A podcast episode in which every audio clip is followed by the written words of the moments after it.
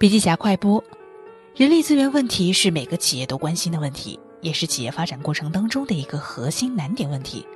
人力外包是解决企业人力资源问题的一个很好的思路。人力资源外包其实，在欧美和日本，尤其是日本，很早就有了。日本政府规定非常的明确，在国内的发展也有三十多年。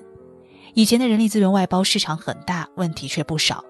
在互联网时代，尤其是在工作态度和追求上与前代大不相同的九零九五后成长起来的这个新时期，人力资源的问题面临着更为复杂的局面，需要去适应新时代年轻人追求自由的生活方式这个变化。在经济寒冬，人力成本固然需要重点考虑，但是人力资源外包也不能仅仅从降低企业成本的因素来考虑。还需要考虑提升用工质量，以及为社会生活方式的变革做出贡献。如果把人力资源外包当做一个产品，那么这个产品里不仅仅有企业的需求、个人的需求，还有社会的需求。好了，深度学习还需关注微信公众号“笔记侠”，阅读完整版笔记还原。